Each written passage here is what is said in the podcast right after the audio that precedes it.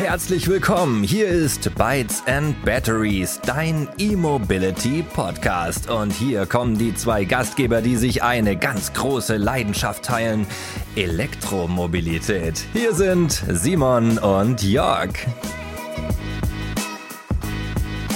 Ja, hallo und ganz herzlich willkommen bei Bytes and Batteries, dein E-Mobility Podcast. Hier sind Jörg und Simon und wir freuen uns sehr, dass ihr heute wieder eingeschaltet habt. Denn heute sind wir mal auf einer ganz anderen Schiene unterwegs, sonst immer in der Männerdomäne Automobil. Das wollen wir ändern und endlich gibt es heute auch mal ein paar weibliche Stimmen bei uns im Podcast. Und zwar keine unbekannten Gesichter. Ganz im Gegenteil, ihr kennt sie aus der Szene wahrscheinlich sogar über YouTube.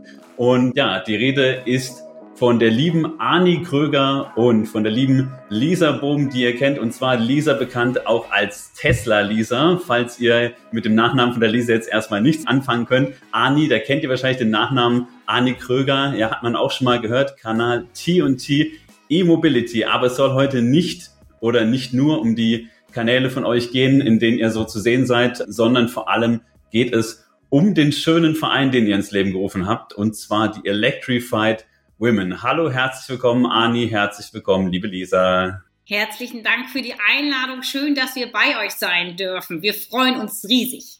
Ja, dem kann ich mich nur anschließen. Vielen, vielen Dank für die Einladung und wir sind sehr gespannt, was heute hier so passiert. Wir auch, wir auch. Und ich würde sagen, klassisch stellt man sich natürlich erstmal vor, da würde ich euch den Ball mal zuspielen. Und zwar würden wir gerne mal wissen, wer seid ihr? Sagt doch mal ein bisschen was zu euch persönlich bitte. Und natürlich auch zum Thema E-Mobilität. Wie seid ihr zu der Leidenschaft Elektromobilität gekommen? Und natürlich auch interessant, was macht ihr so beruflich? Macht ihr was komplett anderes? Verbindet ihr eure Leidenschaft mit dem beruflichen? Und ja, im zweiten Part würde ich sagen, kommen wir dann zum Verein. Aber erstmal ein bisschen was zu euch. Der Bytes and Batteries Podcast wird präsentiert von imherzengrün.de. Jetzt kannst du Elektromobilität nach außen tragen. Nachhaltige Kleidung in coolen Designs rund um das Thema Elektromobilität und viele weitere schöne Motive gibt es jetzt auf imherzengrün.de. Hey, wie lange, da habe ich Redezeit, muss ich jetzt mal kurz überlegen, weil ja so viele Fragen. Also ich bin Ani, ich bin die Präsidentin der Electrified Women und ich bin das seit knapp zwei Jahren. Wir haben den Verein gegründet. Der Verein ist gegründet worden aus der Bewegung heraus, dass wir uns Frauen irgendwie getroffen haben und gesagt haben, ey, wir müssen mal ein bisschen mehr tun. Das ist so die ganz kurze Geschichte. Man kennt mich vom T&T Mobility, na klar, man kennt mich nicht nur von den Electrified Women, sondern man kennt mich auch vom E-Cannonball, den ich ja mitorganisiere. Und beruflich arbeite ich bei Ofe Kröger Automobile, Doc Tesla, der sich ja schon seit vielen Jahren mit E-Mobilität beschäftigt. Und witzigerweise glaube ich immer, dass die Elektromobilität nicht ich habe sie gefunden, sondern sie hat mich gefunden. Und das ist die schönste Geschichte, finde ich eigentlich auch. Wir waren morgens in Paris unterwegs, es war so vier, fünf Uhr und die Stadt war schon hell und es war im Sommer und die Vögel zwitscherten und wir fuhren lautlos mit dem Tesla durch die Gegend und bis zu dem Zeitpunkt war ich überzeugter Petrolhead. Ich habe eine Corvette gefahren, eine C5, war immer schnell unterwegs, es war laut, es hat gebrüllt, es hat gestunken. Ich habe auch viele Zeit meines Lebens auf Rennplätzen zugebracht, fahr Motorrad und dann hat es mich kalt erwischt. Ich saß in diesem Auto und dachte nur, boah, wie geil ist das denn? Wenn die Städte doch jetzt immer so wären und warum sind die eigentlich nicht so? Und das war eigentlich für mich wirklich dieser Punkt, wo es, das hat wirklich Klick gemacht. Und ich habe, ich glaube ja auch zwei Jahre gebraucht oder anderthalb Jahre, die OFE schon viel früher in der E-Mobilität unterwegs war, bis es mich auch erwischt hat, sozusagen. Vielen Dank für die Vorstellung. Das war quasi dann so der berühmt-berüchtigte Tesla-Moment und es hören sicher auch einige Petrolheads zu. Das kriegen wir immer mit, die das dann so interessant finden, die Themen, über die wir hier sprechen und vor allem, wie kann man denn diese Leidenschaft Automobil, die doch ganz stark mit Motoren zusammenhängt, am besten natürlich V8, V10, V12, wenn man diese Leidenschaft hat, die wir, glaube ich, alle hatten. Lisa, bei dir weiß ich es nicht, da kannst du gleich nochmal was zu sagen, aber auf jeden Fall, Arne, Simon und ich teilen uns, glaube ich, diese Leidenschaft und ja, wir wohnen hier ganz nah im Hockenheimring, das heißt, auch da sind wir gerne mal gewesen und irgendwie gehört der Sound mit dazu. Heute kriege ich ehrlich gesagt keine Gänsehaut mehr, das ging so vorbei, aber man kann diesen Switch hinkriegen und ja, irgendwann erwischt es jeden, würde ich sagen. Aber vielen lieben Dank für die Vorstellung. Man sieht schon, Ani, du bist einfach super tief auf dem Thema drin. Und ich kann mich noch genau erinnern, als ich dich das erste Mal gesehen habe. Das fand ich total cool, als ich Ovis Kanal geschaut habe. Und auf einmal warst du dabei, so ein bisschen, ja, so als Beifahrerin einfach. Und ja, ich fand es einfach total sympathisch. Und es ist natürlich auch spannend, wenn du dann jemandem folgst, so ein bisschen auch so Einblicke zu kriegen, dass du siehst, ah, okay, was macht er so beruflich, wo wohnen die Leute, so ein bisschen Voyeurismus, ah, das ist die Frau, hey, die ist ja voll nett und so. Und dann kamst du ja immer mehr so rein und ich fand es total cool, so dieses Zusammenspiel. Also das hat den Kanal einfach nochmal, natürlich nichts gegen den bisherigen Content vom Over, aber nochmal deutlich unterhaltsamer gemacht und ja, total schön, wie, wie ihr das so zusammen macht und ja, was da so alles passiert. Genau, dann würde ich sagen, übergebe ich einfach mal zu dir, Lisa, und vielleicht kannst du dich auch nochmal vorstellen. Ja, also wie du schon im Intro gesagt hast, kennen mich viele von dem Kanal Tesla Lisa auf von YouTube und ich war gar kein Petrolhead in dem Sinne. Also für mich war ein Auto einfach immer nur ein Fortbewegungsmittel. Also ich brauchte immer was, um von A nach B zu kommen, bin aber auch tatsächlich ehemalige Motorradfahrerin, bis es mich dann irgendwann mal bei einem Unfall ein bisschen erwischt hat. Seitdem lasse ich das lieber stehen. Und ja, bei mir kam es 2018 zur Elektromobilität. Also da tauchte das so ein bisschen auf. Ich hatte einen anderen Podcast, den vielleicht die einen oder anderen auch kennen, Bits und so gehört. Und da holten sich zwei der ja, Podcaster ein Elektroauto und ich fand das total spannend, das zu verfolgen und dachte so, ah, wie cool, Strom gibt's ja auch überall. Da komme ich ja wirklich immer von A nach B und habe mich dann mal so ein bisschen mit dem Markt beschäftigt. Es gab ja zu dem Zeitpunkt noch nicht so die Modellvielfalt. Und natürlich tauchte Tesla auf dem Radar auf. Ich bin jeden Tag quasi in der Mittagspause an so einem Tesla-Store vorbeigerannt, habe mich erst immer gar nicht reingetraut, weil ich dachte, naja, Tesla bisschen hochpreisig, Model 3 war zwar schon angekündigt, aber naja, Model S X dachte ich erst so, hm, weiß ich nicht. Irgendwann habe ich mich dann doch mal reingetraut und schwuppdiwupps, zwei Wochen später stand mein Tesla vor der Tür. Und ja, aus dem Grunde habe ich dann natürlich auch alle YouTube-Kanäle verfolgt, von Owe über elektrisiert und alle, wie sie da auf dem YouTube-Kosmos auftauchen und fand das total cool und dachte, es gibt aber irgendwie wenig Frauen. Und dann habe ich gedacht, ach, dann mache ich meinen eigenen Kanal und berichte einfach mal so ein bisschen über meinen elektromobilen Alltag. Und das hat mir dann so viel Spaß gemacht, dass daraus quasi auch eine Berufung geworden ist. Also ich habe mich dann umgeschaut, wie ich mich fortbilden kann. Ich bin gelernte Werbekauffrau, habe über zehn Jahre Marketing gearbeitet und habe mich dann fortbilden lassen zur Beraterin für Elektromobilität und alternative Antriebe. Und ja, bin seit letztem Jahr tatsächlich auch damit selbstständig und berate jetzt Unternehmen und Privatpersonen zum Einstieg in die Elektromobilität. Sehr cool, danke liebe Lisa. Dann kennst du dich ja aus mit der Selbstvermarktung oder wahrscheinlich Thema Personal Branding. Das musst du ja kaum mehr betreiben, wenn du dann noch Werbekauffrau bist. Das passt gut. Vor allem, ja, Simon und ich sind natürlich auch so, ja, so aus dem Marketingbereich und genau, Werbekaufmann habe ich auch mal gelernt früher. Insofern, ja, cool. Zwei Gemeinsamkeiten, die Liebe für die Elektromobilität und Elektroautos und dann vielleicht noch für die Werbung. War spannend. Vielleicht kannst du später noch mal ein bisschen was dazu erzählen, was du da so machst, wen du da so berätst und wer da auch die Zielgruppe ist. Ich denke, da kann man sich auch noch mal einsteigen. Genau, noch eine Frage von mir, bevor ich auch mal den lieben Simon dann zu Wort kommen lasse. Jetzt interessiert uns natürlich vor allem heute der Verein, ja, Electrified Women e.V. Vielleicht könnt ihr mal erzählen, wie ihr da zusammengekommen seid. Wer waren denn so die Gründungsmitglieder?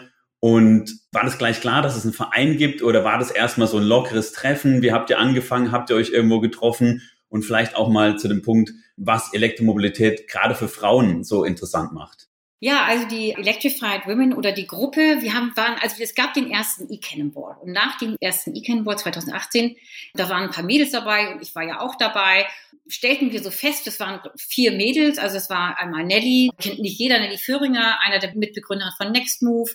Das war von der Model X-Familie Nora und Eva vom Blockhaus und ich glaube Erika schon. Wir haben so eine WhatsApp-Gruppe gegründet und die hieß, hatte so einen sperrigen Titel wie Frauen, die sich für E-Mobilität interessieren. Und dann so nach dem ersten Cannonball hatten wir uns alle vernetzt und fanden das ganz toll und dachten schon, ja, wir wollen gerne ein bisschen mehr werden, wir wollen was bewegen. Wir wussten eigentlich nicht genau was, aber wir wussten, dass wir immer bei diesen Themen, wenn wir was gefragt haben, das muss ich vorstellen, früher war das Elektromobilitätsthema noch sehr nerdig belastet. Und du hast, die Männer sprachen über Ladekurven und Ladezyklen und dies und jenes, das auch Frauen in der Regel nicht so interessiert, sondern die wollten ganz einfaches, handfestes Wissen erstmal haben. Und wir haben festgestellt, dass sich das untereinander besser vermitteln lässt und wir haben festgestellt, dass es eben Spaß macht, sich zu vernetzen. Und dann ist diese WhatsApp-Gruppe entstanden und die ist sehr, sehr schnell gewachsen. Ich kann mich noch erinnern, dass ich 2019 in der USA war und da haben wir in der WhatsApp-Gruppe einen Chat gehabt. Da ging es darum, wo wollen wir eigentlich hin? Wie wollen wir sein? Was wollen wir bewegen? Wollen wir einen YouTube-Kanal? Und da war ich gerade bei Tesla und es gab da ein großes Event und da habe ich dann auch Kim gesehen von Tesla, also äh, wie heißt sie, like, like, heute war das die Kim Java, früher hieß sie äh, Like Tesla. Tes like Tesla, genau. Und die hat natürlich wahnsinnig viel Follower und war immer irgendwie in der Szene sehr präsent und war ja für uns auch erstmal so die erste Elektromobilitäts-YouTuberin. Und da haben wir so gesagt, ey, das muss irgendwie anders sein. Wir brauchen irgendwann mal einen richtigen Namen. So, diese sperrige Frauen, die sich für E-Mobilität interessieren, das holt keinen in den Ofen hervor. Und dann haben wir lange überlegt und dann hießen wir auf einmal Electrified Women erst in Einzahl und sagte ich, nee, das kann nicht sein, weil wir sind ja viele Frauen. Also nehmen wir die Mehrzahl davon. Und dann wuchs diese Gruppe immer weiter. Und es kam Lisa dazu, es kam Steffi dazu, wieder Eva war schon dabei und viele, viele, viele andere Frauen, die man auch kennt oder eben teilweise auch nicht kennt. Und wir merken, das Thema toucht irgendwie. Und wenn wir was bewegen wollen, dann müssen wir uns weiter organisieren. Dann hast du aber die Frage, wird man ein Interessensverein, wie macht man sich, wie etabliert man sich? Und dann kam irgendwann, nachdem wir dann auch immer mehr wurden, die Idee, ey, wir machen einen Verein. Und dieser Verein ist vor anderthalb Jahren gegründet worden. Also wir sind in diesem Jahr im Mai in unserem zweiten Bestehensjahr. Und das hat sich eigentlich aus der Idee heraus bewegt, dass wir mehr wollen, dass wir festgestellt haben, die Elektromobilität ist weiblich, Frauen haben da viel zu sagen und es ist immer mehr so dieses Manstalking auch gekommen, Mansplaining in den Gruppen. Das, um Gottes Willen, diese Todsünde, das kennt ihr auch als Mann. Ihr verwechselt Kilowatt und Kilowattstunden und irgendwas in der Art oder beschreibt einen Akku falsch und dann kommen 900 Kommentare, die dir alle sagen, dass es falsch ist. Und alle erzählen dir auch, wie es richtig ist. Und alle machen das immer mit diesem Zeigefinger und zeigen, ja, du als Frau, das ist ja auch, kommt auch nur leichter. Beschäftige dich mit was anderem, nimm deine Handtasche. Und da haben wir irgendwann gesagt, das wollen wir nicht. Wir machen eine eigene geschlossene Gruppe daraus. Wir machen eine, zum Beispiel eine Facebook-Gruppe. Da kannst du in einem geschützten Raum eine Frage stellen, ohne dass gleich die Faust kommt, die dir sagt, ey, so läuft's nicht. Es kommen werden auch, ich möchte es gar nicht so schlimm reden, aber es ist natürlich auch teilweise beleidigend. Dann heißt es dumme Nuss. Also man würde, glaube ich, untereinander wird nicht geschrieben, ey, blöder Kerl oder sowas. Aber Frauen würden eine dumme Kuh, blöde Nuss, dieses, jenes. Das kommt so schnell peu à peu zusammen. Und das ist bei uns definitiv anders. Jetzt in diesem Frauenrahmen ist es so, dass es, wir sind auch gerade erst gelobt worden von einer Journalistin, die auf einer Tour war, wo sie hat in mehreren Facebook-Gruppen bewegt und hat ihre Tour beschrieben. Und sie war mit einem relativ kleinen Auto unterwegs, hatte eine nicht ganz so coole Ladestrategie und wurde da wirklich niedergemacht. Hingegen sie bei uns in der Gruppe, sie hat es immer zwei gestreut, konkrete Tipps und Hilfe bekam. Also wie kann man die Situation lösen? Und das macht es eben einfacher, wenn man mit Frauen untereinander spricht. Wir sprechen die gleiche Sprache, wir wollen das Gleiche und wir verstehen das auch, wenn man mal sagt, ey, Dings da, wie heißt das noch? Ja, also vielen Dank schon mal. Das war ein super spannender Einblick. Jetzt hast du ja über OFE ja auch einen Einblick in die, die Männer-Elektromobilitätswelt. Kannst du vielleicht noch mal ganz kurz konkret sagen, worin sich da die Fragen oder Fragestellungen inhaltlich unterscheiden? Kann man das überhaupt sagen? Oder geht es wirklich nur darum, sich diesem Mansplaining und dem Gebäsche irgendwie zu entziehen? Also man muss das ein bisschen unterscheiden. Die Fragen haben sich verändert. Also die Elektromobilität vor vier Jahren, das war das nerdige Thema. Und da waren die Fragen tatsächlich anders. Da sprachen die Männer über Ladezyklen und dergleichen, was ich eben schon sagte. Und Frauen wollten einfach nur wissen, ey, welchen Stecker muss ich da benutzen? Wie geht das überhaupt an der Ladesäule? Heute ist es ja so, ist ja die Elektromobilität schon so weit gestreut, also jetzt noch nicht riesengroß, dass schon auch alle die gleichen Fragen haben. Und also du kannst heute am Supercharger bei Tesla jemanden treffen, der nicht weiß, was V3, V2 ist, wo wir ganz normal drüber sprechen, der nicht weiß, wie man eine Ladeklappe öffnet. Das kommt immer dichter zueinander. Es gibt aber immer noch heute hochwissenschaftliche Themen, wie Zellchemie. Das interessiert Frauen in der Regel nicht so. Es gibt Frauen, die es auch interessiert, die da sehr, sehr gut sind. Aber das ist tatsächlich noch irgendwas, dieses Nerdwissen, das ist mehr bei den Männern verbreitet und Männer haben da eine technischere Sprache tatsächlich. Im Gegensatz, wie gesagt, bei Frauen, das auch mal einfacher wird. Ja, also ich glaube, das ist auch unsere Wahrnehmung, dass es eben dadurch, dass das ganze Thema jetzt mehr und mehr in den Mainstream durchsickert. Also ganz am Anfang, so in meiner Wahrnehmung, waren das halt ganz viele aus dem Elektro- und IT-Bereich, die sich als erstes irgendwie einen Tesla gekauft haben. Selbstständige Unternehmer mit einer kleinen IT-Firma, so der Standardtypus, den ich mir vorstelle. Und mittlerweile kaufen ja auch Leute einen Tesla oder ein Elektroauto, die gar nicht darüber nachdenken und eben bei weitem auch nicht das Fachwissen haben, wie du schon sagst, genau. Ja, ich hatte vor einem Jahr, oder ich glaube, es ist sogar schon einen Ticken länger her mittlerweile, kam bei uns mal eine Kundin vorgefahren, die was abgeholt hat. Und die hatte einfach damals das neue Model 3, also eins der ersten gefühlt jetzt für mich, ja. Wir haben es ja vorher schon mal gesehen oder mal hier getestet oder mal da gefahren, so ganz exklusiv. bin ich auch hin und ich war schon fast aufdringend, was haben Sie für ein tolles Auto? Und so, ja, ist eigentlich ganz cool.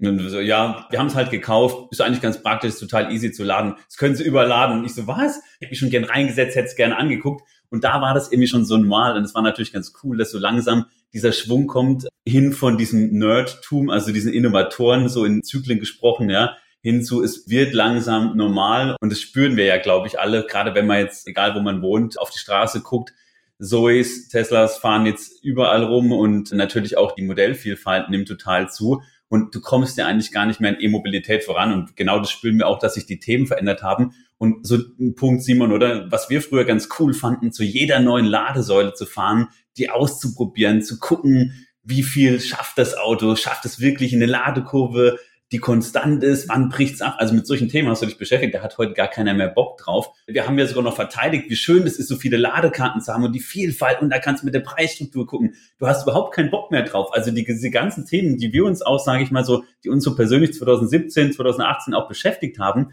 die sind heute komplett passé. Ich hätte das damals total verteidigt und ich habe da wirklich auch viel schön geredet weil dieses Techie-Tum so ein bisschen da war. Ich bin eigentlich kein Techie jetzt, du ja auch nicht, Simon, aber wir hatten schon diese Lust, dieses Neue auszuprobieren und dieses ich bin anders, wir haben so die neue Mobilität und jetzt ist es einfach so normal geworden, was ja so schön ist. Unser aller Ziel ist ja, glaube ich, auch, einfach eine nachhaltige Mobilität zu erreichen. Am besten ist es natürlich, hast du gar keine individuelle Mobilität und es gibt Robotaxis, die rumfahren und dich morgens auf Knopfdruck abholen und am besten planst du das, wie wir in unseren Elektroautos so, sage ich mal, die Klimatisierung planen, planst du halt morgen, fahre ich halt da zur Arbeit, abends will ich dann zurück, hol mich bitte ab. Natürlich wäre das gut, dann haben wir weniger Fahrzeuge, mehr Wohnraum anstatt Parkraum und mehr Fläche klar, ich bin noch nicht so weit, ich fahre einfach gerne Autos.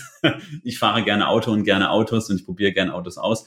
Das wäre natürlich super, aber ich glaube, wir arbeiten eigentlich alle weniger an diesem Nerdtum und uns da zu differenzieren hier in der Szene, würde ich für uns alle vier hier behaupten, sondern mehr daran, dass wir sagen, ja, wir wollen einfach die nachhaltige Mobilität pushen und die kommt jetzt. Also dieser Tipping Point, der ist auf jeden Fall erreicht und das ist, glaube ich, eine ganz tolle Errungenschaft und umso schöner, dass, dass ihr auch diese Themen so beackert mit den Electrified Women, dass man sagen kann, hey, ich möchte da jede Frage stellen, ich werde da nicht ausgelacht, denn auch jeder Mann, der sich jetzt da heute als Techie gibt, hat genau wahrscheinlich vor anderthalb oder zwei Jahren oder vor einem halben Jahr genauso angefangen. Wir haben alle KW und KWH verwechselt und tun es heute immer noch. Und ja, es ist einfach schön, dass ja, ihr diesen Verein ins Leben gerufen habt. Und ich habe noch eine Frage, aber erstmal würde ich den Simon zu Wort kommen lassen. Aber leider habt ihr mir meine Frage eigentlich schon fast beantwortet und die vorweggenommen. Aber erstmal du, Simon. Ja, ich meine, im Grunde hast du es ja gesagt. Wir wollen ja auch, dass dieses, auch wenn unsere Hoffnung gewesen wäre, mit diesem Podcast eben die Leute zur Elektromobilität zu bekehren, dann ist das Ziel ja schon fast so schon erreicht. Aber trotzdem wollen wir natürlich auch, dass es niederschwellig ist für Leute, die sich eben gar nicht damit beschäftigen wollen. Das, die Einstiegshürde muss eben möglichst gering sein und das mit den vielen Ladekarten, was du gesagt hast, ist es natürlich gerade nicht. Das ist so ein bisschen so wie früher die Handyverträge, die alle total undurchsichtig waren. Das muss eben einfach sein, sonst ist eben die Hürde größer.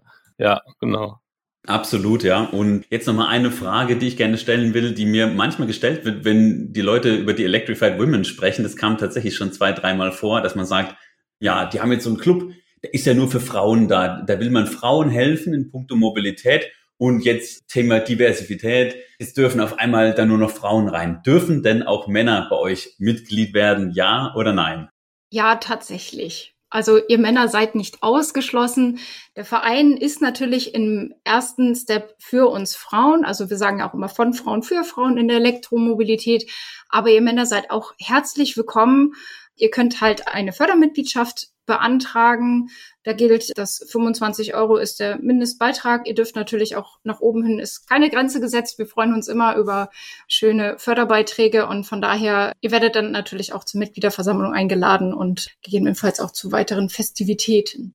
Ha, da haben wir es. Zwar nicht schwarz auf weiß, aber hier in Bild für uns und für euch, liebe Hörerinnen und Hörer, in Ton. Man kann also Mitglied werden. Männer sind nicht ausgeschlossen, aber ich glaube, es ist ja ziemlich klar, dass sich so die Arbeit von Frauen für Frauen hier dann eben natürlich an diejenigen richtet, die hier neu einsteigen möchten. Und ja, das sind natürlich die Frauen. Ja, Anni. Ich frage mich immer, was, also es gibt ja, gibt ja Menschen, die finden es wirklich ganz, ganz schlimm, dass wir sagen, wir, wir machen, wir machen jetzt was für Frauen. Es gibt Männerfußballclubs, ich glaube rein weiblich, rein männlich. Es gibt keine gemischten Teams. Ich habe jetzt, glaube ich, noch nicht irgendjemand gehört, der sich darüber beschwert hat.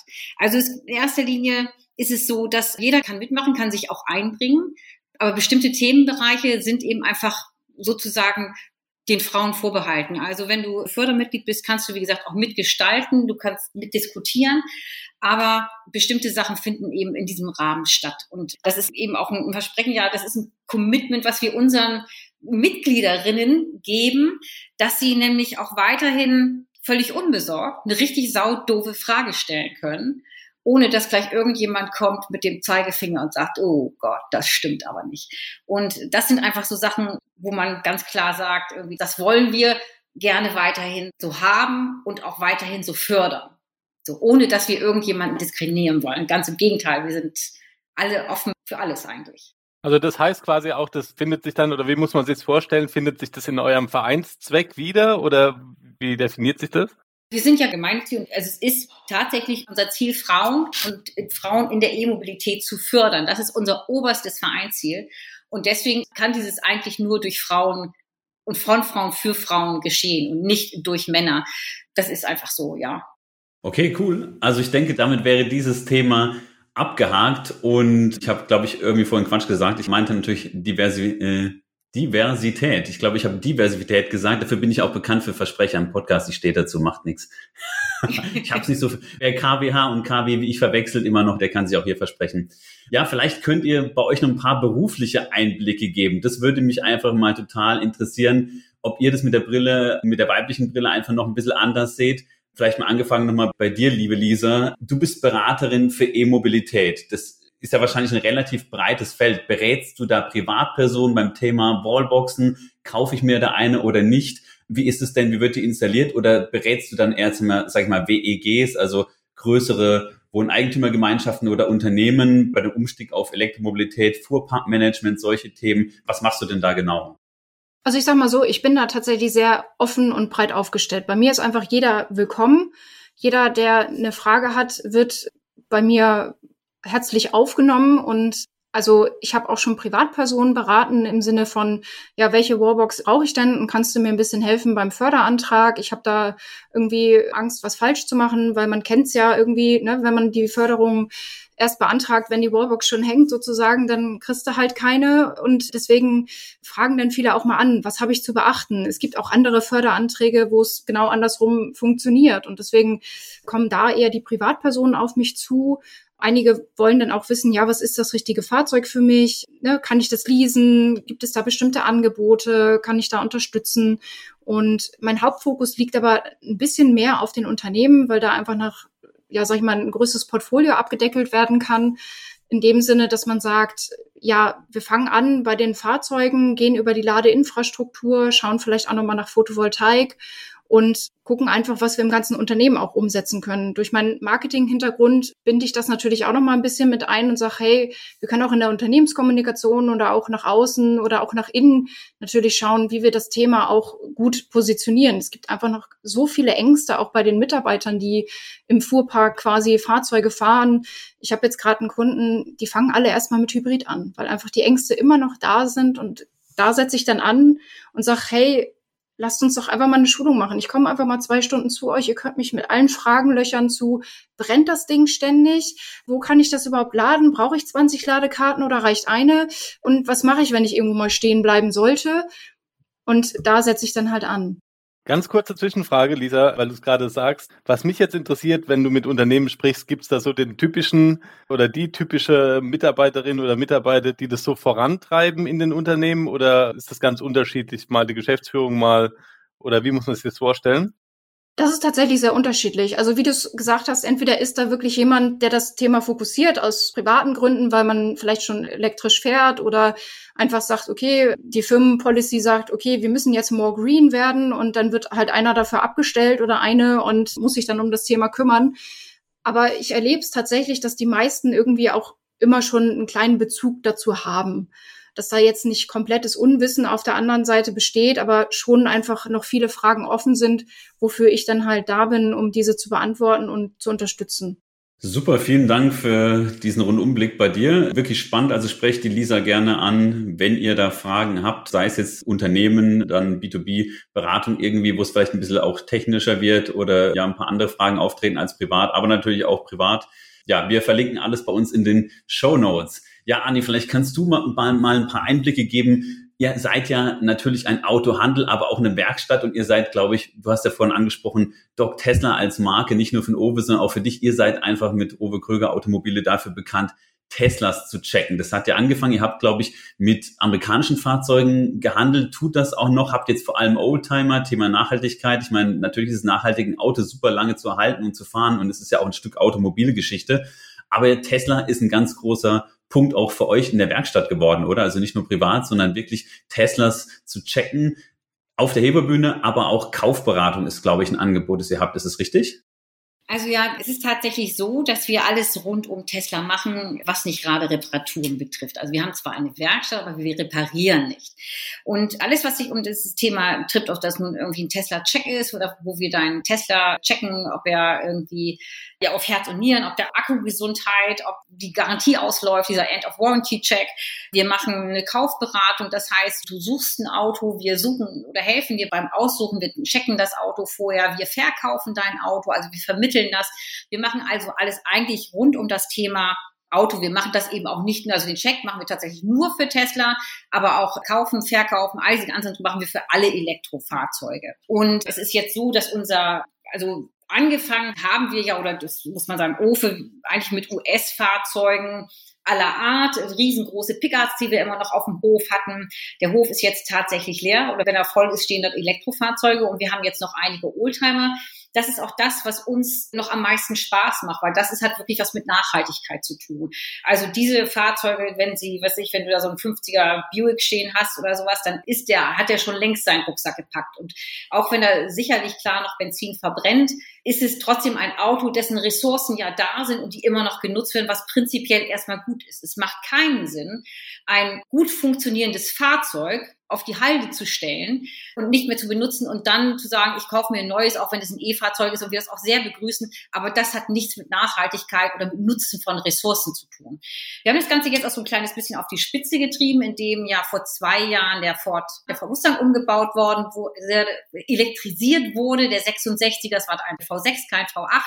Da haben wir ja auch viel Schelte für kassiert. Das ist ja dass wir da uns das getraut haben. Das war ja sowas wie Kindsmord oder irgendwas in der Art, dass wir gewagt haben, den Motor aus dem Auto rauszubauen. Der ist auch übrigens immer noch vorhanden und derjenige, der dieses Auto kaufen möchte, bekommt sämtliche Motorenteile oder auch den Motor kommt damit alles, was zu diesem Auto original gebraucht wird, bekommt der auch tatsächlich, da ist auch alles vorhanden. Wir haben das Auto elektrifiziert, werden das auch noch weiterhin machen, weil das einfach ein sehr, sehr spannendes Thema ist. Wie bringe ich eigentlich einen Oldtimer und das muss jetzt kein amerikanisches Fahrzeug sein, es kann auch ein deutsches Fahrzeug sein. Und ich werde zu sehr aus den Nähkästchen plaudern, aber das nächste ist ein deutscher Hersteller, den wir vorhaben, zu umzubauen. Und da treiben wir das Thema natürlich schon in die Spitze. Die Amerikaner machen es zum Teil schon und wollen eben auch da elektrifizieren und wollen da die Möglichkeit geben, auch Autos, auch gerade Oldtimer langfristig länger zu fahren, weil auch es wird irgendwann auch für Oldtimer ein Fahrverbot geben, in den Innenstädten und sie werden schwerer zu bewegen sein. Und das ist dann einfach etwas, wo es möglich ist, auch weiterhin sinnvoll diese Autos zu nutzen, indem sie einfach nicht mehr verbrennen, sondern fast emissionsfrei durch die Städte zu rollen. Ja, ich denke, das ist absolut in Ordnung mittlerweile. Ich kann mich genau noch an dieses Bashing erinnern. Ich habe da ja auch so ein bisschen quer gelesen, wenn ihr da gepostet habt. Da gibt's natürlich Petrolheads, wenn man dann den heiligen Motor im klassischen Mustang antastet, da ist dann außen vorbei bei vielen. Ja, eigentlich schade, aber ich finde es cool, dass ihr das gemacht habt. Und auch das ist natürlich wieder, ihr wart ja da auch, sage ich mal, seid ja auch gerne mal im, im TV vertreten. Und das ist natürlich auch nochmal so ein richtiger, schöner Catcher. Und da gibt's ja noch andere, die auch E-Classics oder so, die da E-Autos umbauen oder den DeLorean, was natürlich auch immer super ist für die Presse, finde ich auch total cool. Und es passt ja auch so Thema zurück in die Zukunft. Ja, eigentlich in der Zukunft gibt's ja nur Elektromobilität. Ja, ich sag mal, alles in Ordnung, solange ihr nicht den Porsche Taycan wieder auf Verbrenner umbaut. Ihr habt auch einen Taycan, richtig? Ja, wir haben auch einen Taycan. Im Moment fahren wir keinen Tesla. Also ich bin ja lange Tesla Model 3 Performance gefahren und Ofe ist schon vor einem Jahr umgeschrieben auf seinen Taycan. Ich probiere jetzt gerade den neuen EV6 aus. Ich finde, das ist der neue heiße Scheiß am Elektrohimmel, die 800 Volt Technik zum Laden, was natürlich viel Spaß macht, wobei der EV6 im Moment ja gerade so ein bisschen Ladeprobleme hat bei der Kälte. Das heißt gar nicht so richtig Ladeprobleme, es lädt immer noch, also beziehungsweise eigentlich lädt der genauso langsam wie alle Autos, die kalt oder mit kalten Akku an die Ladesäule kommen. Das ist nichts Besonderes, das ist nichts Neues. Und wenn der Akku warm ist, dann lädt der auch wirklich in annehmbaren Zeiten, hat auch eine sehr schöne, hohe, lange Ladekurve. Und mir macht das Auto im Moment viel Spaß. Und wir sind weit ab davon, wieder Verbrenner zu fahren. Also Ofe schon gar nicht, der hat da gar keinen Bock drauf. Ich kann mich da eigentlich auch nicht mehr wirklich zu, ja, kann das nicht mehr wirklich richtig toll finden. Also ich habe ja, fahre ja immer noch Motorrad und die ist tatsächlich auch im Original, ich fahre eine Triumph eine Bonville und die ist nicht besonders laut eigentlich. Die ist wie gesagt, im Original-Auspuff nicht lauter gemacht, gar nichts. Und ich finde das, das ist irre laut. und es stinkt. Und es kommt nicht voran. so. Also gibt es viele Sachen. Ja, und es ist tatsächlich so, dass gerade dieses Thema Elektromobilität und wir in den Medien sehr viel Fahrt aufgenommen hat. Das ist gerade Ofe, der da sehr viel nachgefragt wird. Aber man merkt auch, und jetzt wieder zurück zu dem Frauenthema, dass die Electrified Women nämlich immer mehr Fahrt aufnehmen und wir immer mehr nachgefragt werden. Als Interviewpartner, als Gesprächspartner, als Beraterin, das ist ja auch gerade in diesem Kreis Frauen als kompetente Gesprächspartner ist relativ, was heißt, es ist nicht neu, sie waren immer kompetent, aber dass das forciert wird, das merken wir ganz deutlich. Und wir haben jetzt mehrere Fernsehanfragen gehabt, die wir bedient haben. Wir haben Zeitungen gehabt, wir haben Podcasts gemacht, also auch. Und da merken wir auch, das nimmt immer mehr auf, gerade bei den Frauen. Und vor allen Dingen, es entstehen ja auch immer mehr Berufszweige. Also so wie Lisa jetzt Energie- oder Beraterin geworden ist, gibt es eben ganz viele neue Berufszweige, in denen sich auch Frauen mit der E-Mobilität beschäftigen. Das können große das Maingau zum Beispiel, wo einige Frauen tatsächlich an in Schlüsselpositionen sitzen. Das sind viele, viele andere Hersteller noch sind, das Ladelösungen sind oder Energieberatung sind oder, oder, oder, wo Frauen einfach sich das, oder dieses Thema aufgenommen haben. Und das merken wir, wird immer runder. Ja, cool. Vielen Dank. Genau das kann ich persönlich jetzt auch bestätigen. Ich bin ja auch beruflich so in der E-Mobilität eher so im Marketingbereich unterwegs, aber unglaublich viele Ansprechpartner sind mittlerweile weiblich und deutlich kompetenter als wir, obwohl wir ja auch schon relativ früh dabei waren. Und ja, da merkt man wirklich gar keinen Unterschied mehr. Das ist super schön und ich finde es cool, dass auch der Verein von euch, also Electrified Women, hier so einen Push erlebt. Am Anfang war E-Mobilität was Neues. Da hat man vielleicht gesagt, oh, da muss man kompetente, in Anführungsstrichen, Männer fragen, weil Klischee, nur Männer kennen sich damit aus. Und jetzt ist es irgendwie so Mainstream und dann sagt man, hey, wow, es gibt sogar einen Verein für Frauen, der sich damit beschäftigt. Umso besser für die Presse sicher auch normal und schön, dass ihr das nutzen könnt, diesen Aufwind und diesen Push bekommt. Ich sehe ja auch einiges bei euch auf LinkedIn und finde es richtig cool. Also wir erleben das tatsächlich sogar, dass einige Männer uns kontaktieren und nach Daten fragen, wie sie ihre Frau bei uns anmelden können. Oder auch unter meinen YouTube-Videos kommt ab und zu mal, ja, ich habe meiner Frau schon euren Verein empfohlen, aber sie traut sich noch nicht. Und ich so, bei uns gibt's nichts, nichts zu trauen. Also ne, so, da braucht sie erst recht keine Angst haben. Aber da merkt man, dass das auch bis heute immer noch Bestand hat. Also ich merke es ja selber auch bei mir, wenn ich mich im Video mal verspreche oder so, das wird sofort kommentiert, anstatt irgendwie einfach mal drüber hinwegzusehen. Es ist immer noch Thema. Aber ich finde es schön, dass viele Männer uns auch wahrnehmen und sagen, hey, ich bringe meine Frau mal zu euch, da hat sie endlich mal jemanden als Ansprechpartnerin und kann jede, ich sag mal in Anführungszeichen, doofe Frage stellen, wobei wir auch immer sagen, es gibt keine doofen Fragen, es gibt nur doofe Antworten. Ich würde dazu auch gerne einfach nochmal sagen, was ja immer ganz interessant ist und was viele gar nicht so auf dem Zettel haben, ist die Tatsache, dass der Einstieg der E-Mobilität in Familien oftmals über das Zweitfahrzeug stattfindet. Also das erste E-Fahrzeug ist die kleine Zoe oder irgendwas anderes in der Art. Und diese Fahrzeuge werden eben oft von Frauen gefahren. Das heißt, selbst wenn bis dato in der Familie irgendwie der Mann der Entscheider über das Fahrzeug war, sagt sich, Mensch, wir kommen, wir probieren das mal aus, mach du das mal. Und dann wird von den Männern irgendwie meist so eine kleine Einweisung gegeben oder Motto, ja, guck mal, da ist eine Ladesäule, da hast du eine Karte, da so geht das oder zu Hause kannst du dir einfach die Stecker rein, zack, läuft. Und dann tritt dieses Phänomen auf, dass die Mädels so schnell, so begeistert sind und das wiedergeben in ihre Familien, dass darüber fast entsteht, wer dieses Auto fahren darf. Was damit auch zusammenhängt, beim E, beim E-Fahrzeug muss ich ja nicht irgendwie, klar muss ich tanken oder ich muss laden, aber ich habe also einen Verbrennungsmotor zu verstehen. Das ist jetzt keine Raketentechnik, aber das da ist schon, ich muss tanken, dann ist da Benzin reingespritzt über einen Einspritzer, dann wird es verpufft, dann wird es gibt's eine Explosion, dann wird Abgase erzeugt. Das ist alles schon relativ viel Zeug. Und beim Elektromotor ist das ja relativ einfach irgendwie. Und das ist so auch so schnell. Und das ist auch so vor allen Dingen unkomplizierter. Also ich habe nicht so viele Sachen zu bedenken einfach dabei, wenn ich mit diesem Auto unterwegs bin. Ich habe den bei Frauen ganz wichtig ist es oftmals natürlich der Oberbegriff der Nachhaltigkeit. Was nicht nur Nachhaltigkeit, das Umweltbewusstsein. Ich habe unter Umständen Kinder. In welcher Welten wollen die groß werden? Was mache ich da eigentlich? Also Frauen sind ja in der Familie oftmals diejenigen, die dieses große Thema oder dieses große Ökologie-Thema besetzen im Sinne von, wie ernähren wir, was kaufen wir ein, essen wir Bio, essen wir kein Bio und, und, und. Und dieses Thema ist einfach nur ein weiterer Schluss, der getroffen wird. Das ist ein weiteres Thema, was es zu bedienen gibt. Und da fühlen Frauen sich auch wohl, weil da haben sie einfach ganz genaue Vorstellungen. Und wie gesagt, das Thema ist einfacher zu begreifen als Verbrennungsmotoren und ich muss mir auch keine Sorgen machen, dass Öl irgendwo hochgepumpt wird. Dann wird es gefördert, wird transportiert, wird dies gemacht, jenes, weil wir alle kennen diese Schritte. Das ist mit Strom, wenn ich dann auch meine eigene Photovoltaikanlage habe, natürlich viel unkomplizierter und viel cooler. Ja, und was mir im Laufe der Zeit auch einfach aufgefallen ist, dass das Laden, was ja immer so manchmal am Anfang verteufelt wurde, so ja, ich brauche auf jeden Fall eine Wallbox zu Hause, weil sonst komme ich ja nicht weg und wieder zurück und überhaupt. Das hat sich bei mir auch komplett gewandelt. Also erstens entwickelt man im Laufe der Zeit ja so dieses gewisse Ladesäulenradar und ich finde es mittlerweile einfach total cool, dass ich überall laden kann. Also ich konnte früher nicht beim Zahnarzt laden oder wenn ich beim Friseur saß oder wenn ich einkaufen war. Das kann ich jetzt alles nebenbei machen. Und das ist doch gerade in der heutigen Zeit, dieser Zeitfaktor, diese Zeitersparnis ist ja auch ein großer Punkt. Und das finde ich total praktisch. Steht er, dann lädt er quasi. Ganz der Spruch genau. soll ja aus dem Hause Kröger auch stammen. und ist ja relativ bekannt. Genau. Und ja, wie erlebt ihr das Thema Ladeinfrastruktur? Denn ich möchte es jetzt nicht schon wieder bemühen, da habt ihr sich ja auch schon oft drüber gesprochen. Ich muss es aber irgendwie trotzdem mal ansprechen, weil mich einfach jetzt tatsächlich oder uns die weibliche Sicht interessiert. Ich bin, muss ich sagen, in dem Thema relativ schlecht unterwegs. Ich habe früher ja jede Ladesäule und jeden HPC, jeden Supercharger, was auch immer, alles ausprobiert, wenn da was neu gebaut wurde. Mittlerweile kann ich auf der Arbeit laden und auch zu Hause und ich lade zu 95 Prozent an diesen beiden Stellen. Ich bin mittlerweile fast schon unsicher, wenn ich jetzt unterwegs bin.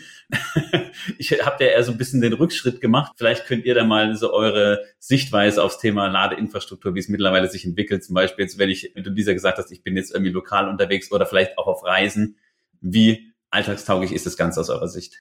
Also es ist sehr unterschiedlich. Also ich bin ja selber auch viel auf Langstrecke unterwegs und meistens tatsächlich auch alleine. Und gut, ich hangel mich meistens aufgrund meines Fahrzeuges von Supercharger zu Supercharger. Aber man sieht ja auch, meistens ist ja in der Umgebung auch noch ein anderer Schnelllader. So, und was man merkt, egal ob es jetzt Tesla ist oder EMBW oder wer auch immer, es ist teilweise einfach zu dunkel. Also die Beleuchtung reicht nicht aus. Die Ladesäulen sind in der hintersten Ecke eines Rasthofes. Das heißt, ich muss quer über diesen Rasthof laufen. Wenn du spät unterwegs bist, nach 22 Uhr, musst du an, weiß ich nicht, zehn LKWs vorbei und die winken dir alle schön nett zu und du denkst so, hm, ich bin nicht da, hm, guck mich nicht an geschweige denn, dass manchmal keine Toiletten vorhanden sind. Mülleimer ist auch so eine Sache. Also, und es ist einfach teilweise zu unsicher, muss ich sagen. Also, wir sind auch schon dabei, das Thema so ein bisschen zu fokussieren und da mal quasi so ein paar Dinge aufzustellen, woran es wirklich hapert. Also Beleuchtung ist, wie gesagt, eines der größten Themen. Standort an sich, also am Rastplatz, ne, ob das jetzt in der hintersten Ecke ist oder einfach mal nah dran, das wäre einfach auch ganz schön denke ich mir halt eigentlich auch immer so, wenn man eine private Wallbox aufbaut, heißt es immer so nah wie möglich am Gebäude. Bei Schnellladeinfrastruktur habe ich das Gefühl, das rückt immer weiter weg. Und dann frage ich mich immer so, warum? Und ja, aber vielleicht kann Ani da auch noch mal ein bisschen was zu ergänzen. Ja, vielleicht ganz kurz, grätsch ich mal dazwischen. Absolut auch unsere Wahrnehmung, Jörg. Im Moment ist es eben noch so, so empfinde ich das, dass es eben so ein stiefmütterlich behandeltes oder Mauerblümchen-Dasein hat. Irgendwie die Ladeinfrastruktur ist irgendwo in Gewerbegebieten an oder gerade Schnelllader irgendwo in der Peripherie und hat überhaupt nichts damit zu tun mit der Experience, die ich jetzt an einem Rasthof typischerweise habe oder dass ich da gastronomische Angebote habe, dass es da irgendwas Unterhaltsames gibt. Aber meine Hoffnung ist eben die, dass es dann irgendwann dahin kommt, dass es die Angebote an den Ladesäulen die Zeit, die ich da verbringe, irgendwie widerspiegeln, also entsprechend lang brauchen. Also die Ladesäulen entwickeln sich ja jetzt ja erstmal. Also ich gebe euch natürlich recht, sie sind zu dunkel, sie sind nicht überdacht, es sind keine Papierkörbe, da sind ganz viele Sachen. Es wird natürlich irgendwann so sein, dass die Ladesäulen sozusagen die Tankstellen ersetzen und dann wird es auch eine ähnliche Infrastruktur. Ich denke, wir haben alle, die in diesem Thema irgendwie drin sind, in den letzten ein, zwei Jahren unglaublich viele Umfragen mitgemacht, was abgefragt worden ist, was hättet ihr gerne? Was ich jetzt festgestellt habe, ich habe jetzt ja diese heilige Tesla Supercharger Welt verlassen und bewege mich das allererste Mal in freier Wildbahn an den Chargern und bin froh, dass mich Eva vom Blockhaus letztes Jahr mitgenommen hat zu einer Deutschlandtour. Da haben wir so eine Veranstaltung, sind wir von einer Veranstaltung mitgefahren. Die hat mir nochmal gezeigt, wie dieses Thema funktioniert und wie gut das auch funktioniert. Tatsächlich muss ich jetzt sagen, großes Lob. Ich weiß, es sah viele Jahre anders aus. Das kenne ich noch vom E-Cannonball funktioniert das mit der Zeit sehr, sehr gut. Es gibt noch ein, zwei Hersteller, die vielleicht oder Betreiber, die ein paar Probleme haben.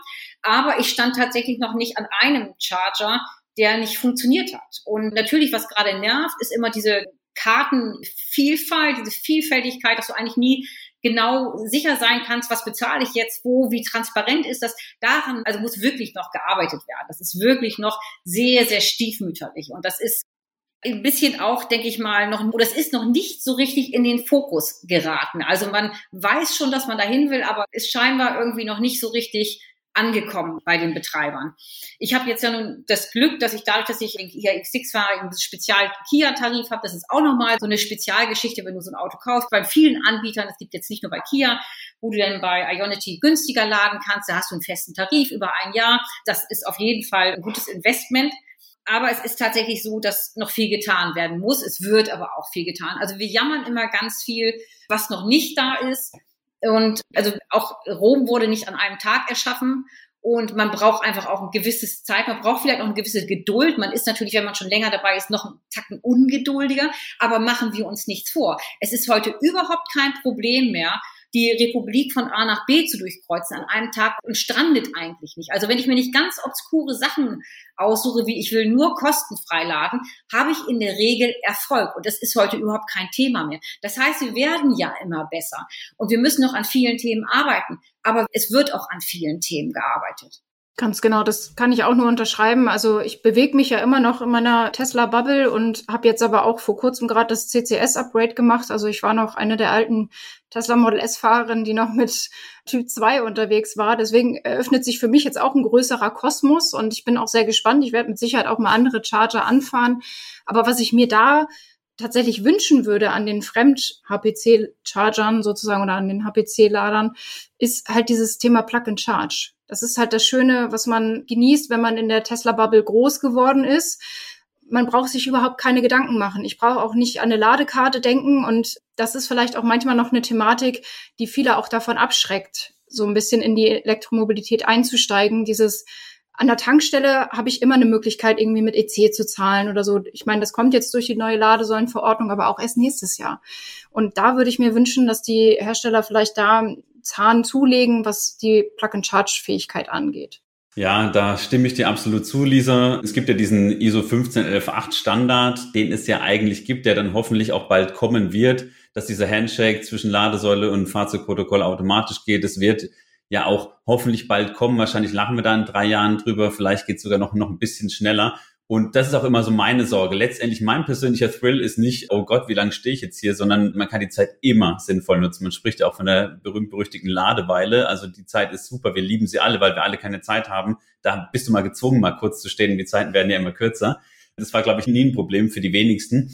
Ich denke einfach, dass diese Angst, ich, wie starte ich jetzt den Ladevorgang, immer noch da ist. Bei mir persönlich, da oute ich mich, ist es echt immer da, vor, vor allem wenn ich jetzt mit der Familie unterwegs bin. Meine Frau fährt auch elektrisch, die habe ich da auch in Anführungsstrichen, das klingt jetzt so radikal enteignet, sondern die wusste nicht so recht, habe gesagt, hey, komm, wir switchen einfach, sei doch mal neugierig und du war sie gleich auch, okay, alles klar, ja gut, wenn, wenn du sagst, kriegen wir hin. Und die würde nie wieder was anderes fahren. Die ist da viel, viel entspannter, neugieriger und unkomplizierter als ich dran gegangen. Und es ist überhaupt kein Problem. Die kann sich gar nichts anderes mehr vorstellen. Insofern, der Übergang war einfach mit der Entscheidung schon gemacht. Und ja, ich glaube einfach, dass Frauen da so ein bisschen lockerer und neugieriger dran gehen und nicht mit diesem, oh, ich muss mich da jetzt differenzieren und Techie-Tum und so weiter. Das ist überhaupt nicht der Fall.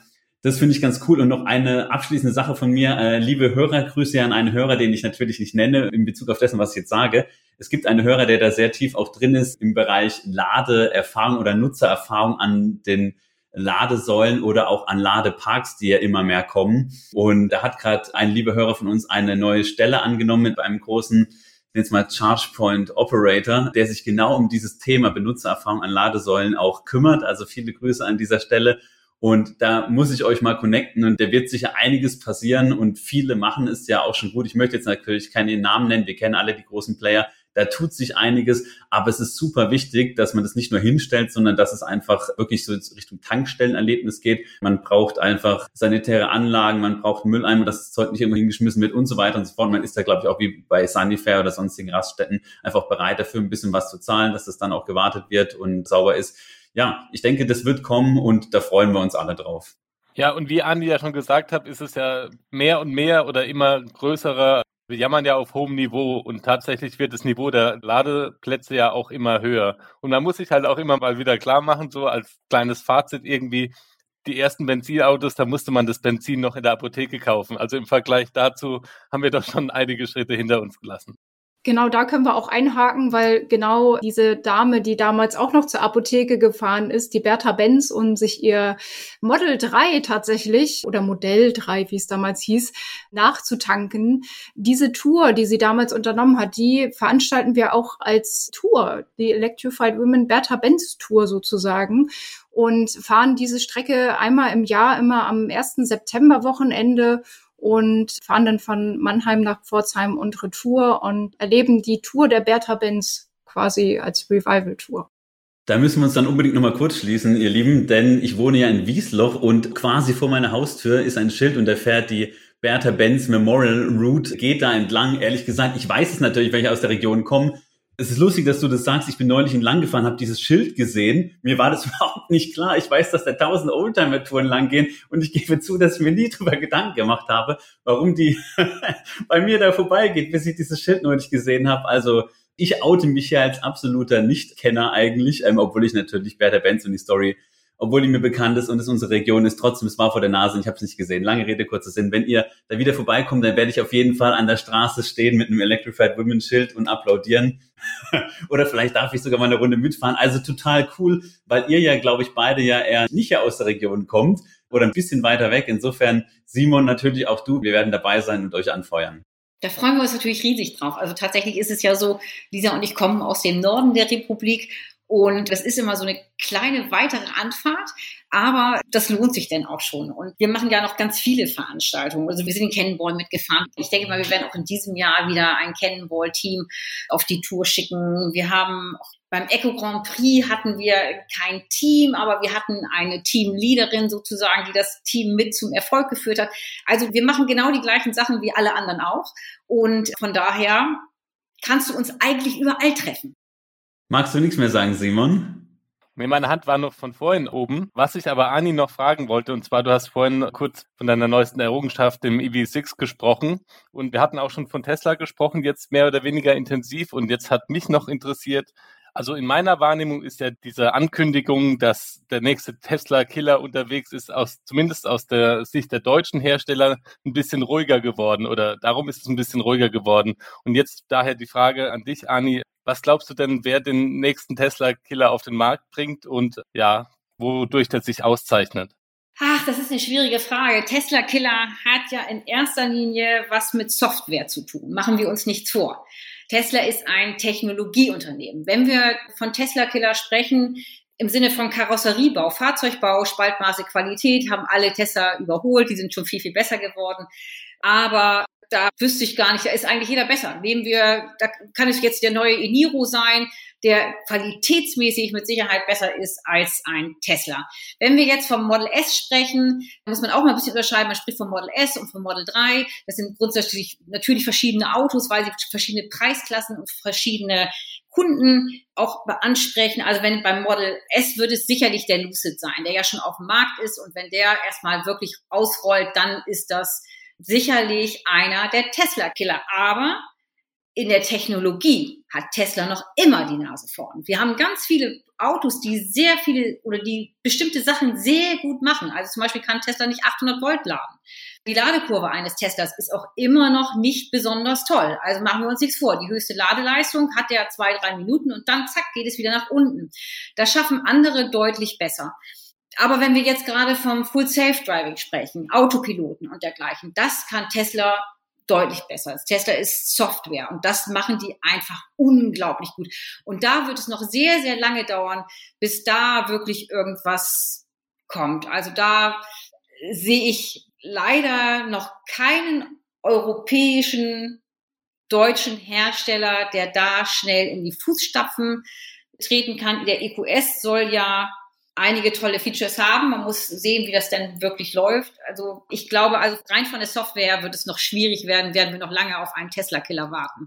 Du hast gerade schon gesagt, wie würdest du denn dann, wenn man davon ausgehen muss, dass Tesla auch irgendwann die Qualität und die Spaltmaße, die oft gescholtenen, dass das alle irgendwann gleichermaßen gut hinkriegen, wo glaubst du denn, werden sich die Premium-Hersteller morgen noch differenzieren können? Über welches Feature? Wird es denn nur Software sein? Ist es Ladeleistung, Zellchemie, was auch immer. In der Zukunft wird es um schnelles Laden, um schnelle Bewegung gehen, schnell fahren, schnell laden. Das heißt hin und weg, also immer mehr dahingehend, dass wir nur noch kürzere Ladezeiten haben. Da muss man sehen, haben natürlich die neuen Akkus bessere Chancen als jetzt ältere Akkus. Da muss man sehen, wer jetzt wirklich in der Zukunft die Nase da vorn hat.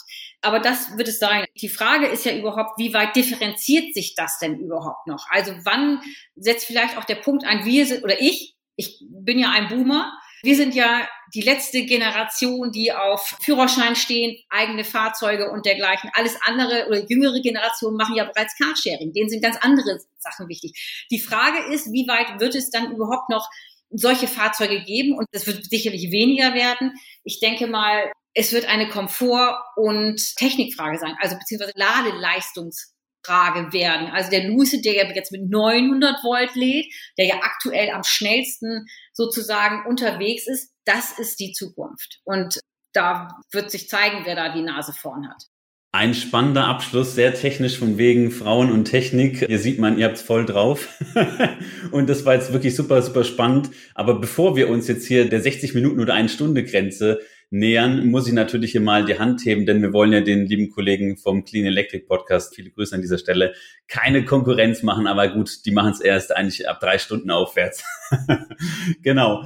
Und ja, dann sage ich einfach, das letzte Wort gehört euch und macht bitte nochmal zum Abschluss hier nochmal ordentlich Werbung für euren Verein. Warum soll man zu euch kommen, sich euch anschließen? Ja, also bei uns Electrified Women wird unser Motto von Frauen für Frauen einfach groß geschrieben. Das heißt, jede Frau ist bei uns immer herzlich willkommen, egal mit welcher Frage, egal mit welcher Herausforderung, auch wenn es mal spontan sein muss. Also unsere Gruppen funktionieren einwandfrei. Es gab schon Themen, ich stehe an der Ladesäule, ich kriege das und das nicht hin, wo ist der Notausknopf, wo kann ich die Notentriegelung ziehen? Und innerhalb von zwei, drei Minuten war immer eine Antwort da. Also wir haben ja auch eine Vielfalt in unserem Verein mittlerweile. Es ist jedes Fahrzeug, glaube ich, vertreten. Jeder hat einen anderen Hintergrund, sei es ein bisschen technischer, ein bisschen oberflächlicher oder wie auch immer. Aber wir sind einfach ein Spitzenteam, nicht nur im Vorstand, sondern auch der ganze Verein. Das ist einfach ein Zusammenhalt, den findet man selten. Und deswegen ist bei uns einfach jede Frau herzlich willkommen. Und natürlich auch jeder Mann, der Fördermitglied werden will. Ja, und dann ist es natürlich auch so, es ist ja, der Verein lebt natürlich von seinen Mitgliedern, das ist klar, aber auch eben von den Veranstaltungen, die wir mitmachen, die wir mitgestalten. Dort bieten wir regelmäßig Bühnenprogramme. Wir sind regelmäßig zu finden eigentlich in Medien. Also da bieten wir unseren Mitgliedern auch, wenn sie Lust haben, einfach unheimlich viel Möglichkeiten, sich auch mit zu, oder sich mit einzubringen und positiv sozusagen die Zukunft der Elektromobilität für Frauen mitzugestalten. Die Frage ist ja auch, ob das Projekte sind mit Kindergärten. Es gibt diesen Joule-Kindergarten, der ja immer regelmäßig Umweltpreise vergibt. Man kann sich in so vielen Bereichen engagieren. Das kann natürlich bundesweit sein, das kann aber auch ganz klein sein. In irgendeiner kleinen Ortsgruppe, die wir auch, also von Norden, Süd, West, Ost auch gründen werden. Da gibt es Stammtische. Man kann sich einfach ein bisschen connecten, man kann sich verbinden, man kann Fragen stellen, man kann in seiner Gemeinde was bewegen. Du kannst, wenn du ein paar Frauen hast, mit denen du was organisieren willst, kriegst du das eben locker hin. Da bist du nicht alleine da, sondern du kriegst einfach Unterstützung. Du kannst dich melden und sagst, hey, wir wollen eine Ladesäule, wir brauchen hier mal dringend eine oder die muss anders aussehen oder der Ladepark muss anders aussehen. Wir hatten es jetzt gerade erst bei einem Vereinsmitglied und da haben wir uns dafür engagiert, dass in dieser Ladeecke, man muss sie mal wirklich so nennen, weil es war nichts weiter als eine dunkle, matschige Ecke, eben auch mal Licht hinkommt, dass da noch mehr getan wird, als einfach nur stumpf eine Ladesäule aufzustellen. Und sowas schaffst du halt nur mit Gemeinschaft. Das schaffst du nur, ja, indem du Lobbyarbeit machst, indem du dich einfach, ja, stark machst mit deiner Gruppe, die dich da unterstützt. Und dafür ist das eben einfach da. Dafür ist es sehr gut. Und Männer können uns auch unterstützen. Es muss ja nicht unbedingt Geld sein, sondern manchmal, wir haben zum Beispiel ein Fördermitglied, der spendiert uns sozusagen immer seine schnelle Internetverbindung. Wir haben auch noch andere Kleinigkeiten, andere fotografieren für uns. Das gibt also eine Vielzahl von Möglichkeiten, die man machen kann. Manche Vielleicht haben wir irgendwas noch nicht auf dem Schirm. Also du musst nicht unbedingt mit Geld irgendwie dabei sein, sondern du kannst auch sagen, ey, ich würde gern mal dieses oder jene fördern. Wenn ihr ein Projekt habt, dann würde ich gerne das machen. Ich würde Druckarbeiten, zum Beispiel Postkarten, Aufkleber, all diese ganzen Geschichten, die ja Geld kosten. Als Verein hast du das meistens in der Regel nicht so viel, kann man mit fördern. Super cool. Also man merkt, ihr macht das nicht zum ersten Mal, euren Verein zu promoten und alles super, super schlüssig. Jetzt auch aus meiner Sicht als Werbefachmann gut gemacht. Hut ab. Ganz toll. Also ich glaube, es gibt ganz, ganz viele Gründe, sich bei euch zu engagieren. Und ja, wir drücken einfach die Daumen, dass auch unsere Podcast-Episode heute noch ein paar neue Mitglieder in die Listen der Electrified Women spült und ja, dass ihr, wenn ihr dann hier dazu kommt, einfach den Spaß, den wir alle an der Elektromobilität haben, auch nochmal erfahrt. In diesem Sinne ganz herzlichen Dank, dass ihr euch, weil ihr auch sehr viel beschäftigt seid, Zeit genommen habt, heute mit uns zu quatschen. Und ja, dann sage ich, wir sehen uns und wir hören uns spätestens bei der Bertha Benz Memorial Tour. Ja, also auch von mir super interessant, mal euren Blickwinkel zu hören. War super spannend. Ja, auch von mir vielen Dank. Vielen Dank, dass wir da sein durften und dass ihr uns den Raum und die Zeit gegeben habt. Ja, da kann ich mich nur anschließen und Wiesloch wird auf jeden Fall inzwischen halt auf der nächsten Better Benz Tour sein. Sehr cool, dann sehen wir uns da auf jeden Fall. Macht's gut, ihr Lieben, und bis bald. Ciao. Der Bytes and Batteries Podcast wird präsentiert von imherzengrün.de. Jetzt kannst du Elektromobilität nach außen tragen.